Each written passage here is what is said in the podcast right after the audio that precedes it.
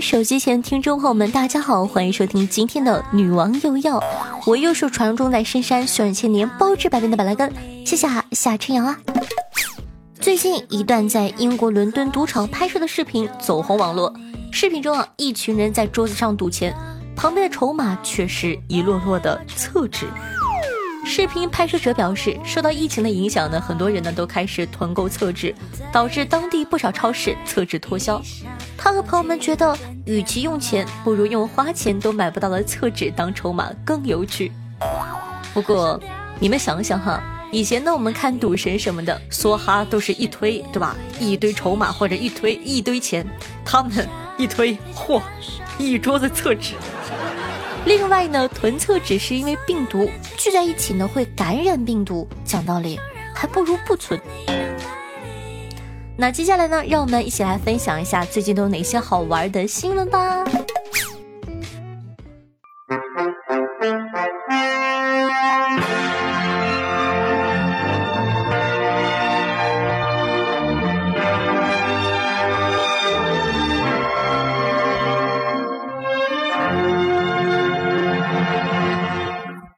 尊敬的各位手机前的听众朋友们，大家好！今天是公元二零二零年三月二十二日，农历二月二十九。欢迎收听本期的沙雕新闻。山东医疗队员安全到家，还给孩子带回了土特产。二十一日啊，圆满完成了支援黄冈任务的五百七十六名山东医疗队的队员安全到达了济南。那有的医疗队员面对镜头展示了给孩子买的纪念品。是一份来自黄冈的特产——黄冈蜜卷。该男子呢，面对镜头说：“是孩子主动要求带回来的。”我想说，小朋友，你真的是太年轻了，不懂这个社会的险恶呀！因疫情宅在家里看新闻，失忆三十年的男子触发记忆，找到了家人。三十年前，二十七岁的贵州在福建打工，伤到了脑部，失了忆，被浙江的谭万刚夫妇收养。因为疫情爆发呢，他天天窝在家里看疫情新闻，忽然想起自己的名字和家乡。民警呢，根据他提供的信息，联系上了贵州赤水老家。他在视频里啊，和八十三岁的母亲团聚了。这个不是沙雕新闻，但这个新闻十分的魔幻，电视剧编剧都不敢这样写。不过呢，还是祝福他们。所以说啊。正应了那句话，叫做“故事源于生活”。印度男子自创牛屎疗法预防新冠肺炎。近日，印度吉德勒多尔加一名男子自称用牛粪可以预防新冠病毒，于是乎啊，他带着朋友们沐浴在牛粪之中，一同净化心灵。他表示，只要每六个月沐浴一次牛粪，就可以让身体清洁。呃，怎么说呢？从概率上来说，确实呢有助于预防新冠肺炎，因为你洗了牛粪澡，别人都会远离你，降低了接触传染的几率。你想想，没毛病啊。不过这种预防还是算了，我还是喝口恒河水压压惊吧。接下来呢，再和大家分享一则有关于印度的新闻。据今日印度新闻报道，当地时间的三月九日。印度孟买在一年一度的撒红节庆典上，将一尊代表新冠病毒的十五米高怪物塑像进行火烧。当地人认为呢，焚烧塑像象征着人们战胜了这种致命性的病毒。讲真的，三哥们的脑回路真的不是五等凡人能揣测的。说实话，你还不如回去用牛粪洗澡。接下来呢，和大家分享一条极其魔幻的新闻。说这个西班牙一名男子街头遛假狗被发现，警方命令其回家。三月十六日下午啊，西班牙博伦西亚市警察在巡逻的时候，发现一名假装遛狗的男子。该男子呢牵着一只玩具狗在街上假装遛狗，试图绕过西班牙国家发布的紧急隔离令。被发现后啊，警察命令该男子立刻回家，并没有因为违反紧急令而对其罚款。据报道，西班牙发布紧急状态后。狗主人呢可以出门遛狗，但要保持在一个短距离。违反法令的人呢将被处以六百零一欧元至三万欧元的罚款。那么问题来了，为什么有零头？不过讲道理，你就算是带个扫地机器人，也比牵个玩具狗强吧。看来呢，沙雕真的是不分国界。男子修改无线密码被邻居质问：“我孩子考不上清华，你负得起责吗？”据媒体报道啊，一男子站在自家的门口，遭到女邻居怒气冲冲的大声质问：“你改 WiFi 密码，为啥不通知我？我儿子快高考了，上网课，孩子考不上清华，你负得起责吗？你？”讲道理，破案了呀！原来我没考上清华，就是因为我邻居他不装 WiFi。哼！新冠疫情期间呢，北京一名代购在微信朋友圈推销自己近期从韩国买回来的商品。韩国呢属于疫情严重的国家，附近居民认为这名代购没有遵守规定隔离，于是呢向警方举报。三月十三日。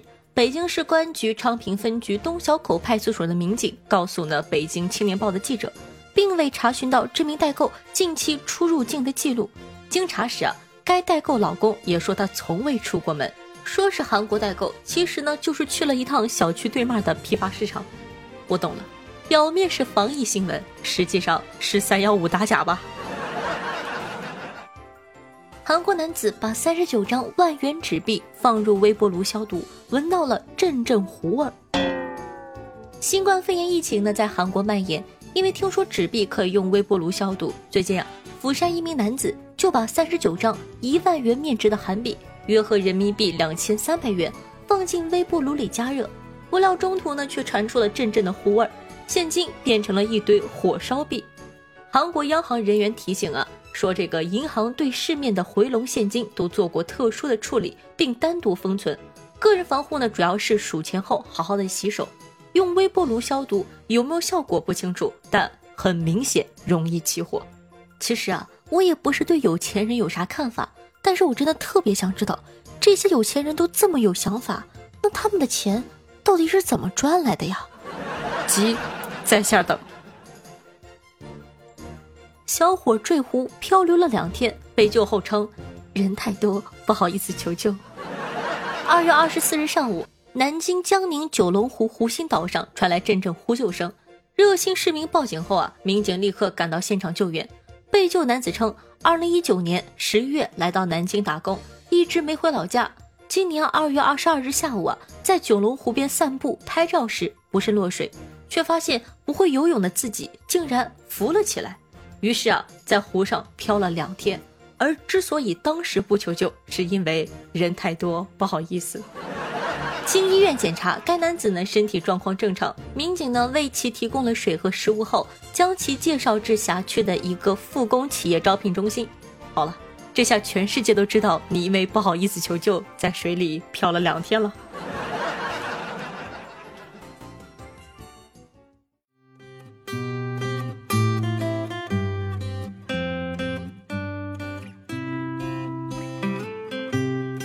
好的，接下来呢，看一下上期都有哪些好玩的听众回复呢？首先感谢一下凯的英雪和莫莉娜娜莎塔，对上期的女王辛苦的盖楼妹子们辛苦啦。那么问题来了，我没有男粉吗？我没有男人要吗？怪不得这么多年还嫁不出去。听众朋友有梦想的咸鱼条说道：夏夏最近呢，为了补贴家用，开始卖水果了。然后有一天有人问老板。那你照镜子局有货吗？夏夏一头雾水，什么局？就是那个丑局了。啊，这个人特别的无聊，还在括弧里打了一行字，说本段子来自于真实内容，哈哈哈哈哈哈哈。我卖水果，我自个都不知道，一天天的就知道黑我，哼。啊，这是一个咱们直播间里的宝宝，在这里呢，要跟大家介绍一下，这个哥哥呢，虽然说人不怎么样，但是呢，还是有可取之处的。主要他的姓氏很好，他姓楼，对，楼房的楼，我们平常都喊他楼主。姓楼哎，好厉害！那你们都姓什么呢？可以在下方评论区跟我一起来探讨一下哦。说实话，要不是呢他的这个评论是点赞数第一，我才不会读呢。那么问题来了，为什么会是点赞数第一？莫莉娜娜莎塔说道：前两天呢在网吧上网。一个熊孩子，大概十几岁的样子，跑过来，淡定地说：“哥们儿，给我支烟抽呗。”我瞟了一眼，说：“我认识你吗？”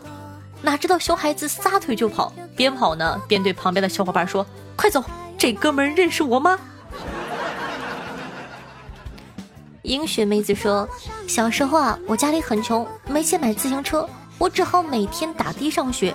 初中的时候，因为我成绩太突出了，学校领导让我多读两年。初中毕业后，高中的校长呢觉得我很有前途，多收了我三万块钱。高三的时候，班主任认为我已经有独立生存的能力了，于是让我退了学。讲道理，宝贝儿，你这一生挺坎坷啊。”网友一呆是世界珍宝说道：“谢谢我来了，第一次盖楼献给你，因为第一次呢听广播源于你，以前呢是用妈妈的手机听，现在终于有了自己的号啦。对了，夏夏，你的后宫还有位置吗？让我挤挤呗。当然了，咱们家的这个粉丝团叫做夏府，夏府，你想想，我们的宅院可大了，随便躺，东厢西厢任你选。”听众朋友大风雷说道：“加油，我夏，节目还不错，继续啊。”谢谢小哥哥的下个支持，然后呢，顺道说一下，小哥哥是沙发哟，棒棒哒！也希望大家可以多在下方的评论区和我一起互动，说不定下期你就可以跟夏一起上节目了哟。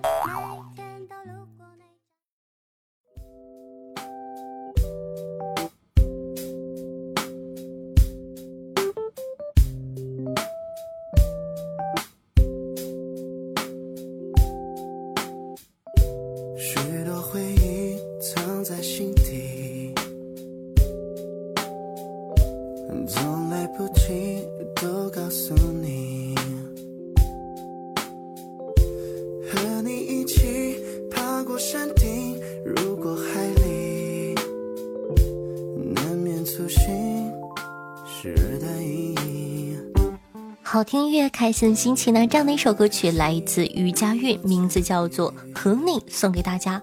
歌手说呢，这首歌是我的幸福三部曲的第二首《和你》。我认为最近国内的歌都太悲惨了，不是当备胎就是被甩。我觉得应该来点积极阳光，让大家觉得幸福的歌。那么问题来了，幸福三部曲，第一首呢是我想，第二首和你，第三首叫什么呢？看了评论。大部分人呢选择第三首是啪啪啪，那这是二零一六年的评论了。歌手的第三首歌呢已经出了，然后呢叫做在一起，希望你可以喜欢哦。那同样喜欢我们节目的宝宝，希望可以点击一下播放页面的订阅按钮，订阅本专辑《女王有药》，这样的话就不怕以后找不到我啦。我的新浪微博呢是主播夏春瑶，公众微信号夏春瑶，互动 QQ 群四五零九幺六二四幺。抖音号幺七六零八八五八，每天晚上的八点半到凌晨的一点半左右，还会有我的现场直播互动，期待你的光临。好了，以上呢就是本期节目的所有内容了，咱们下期再见喽，拜拜。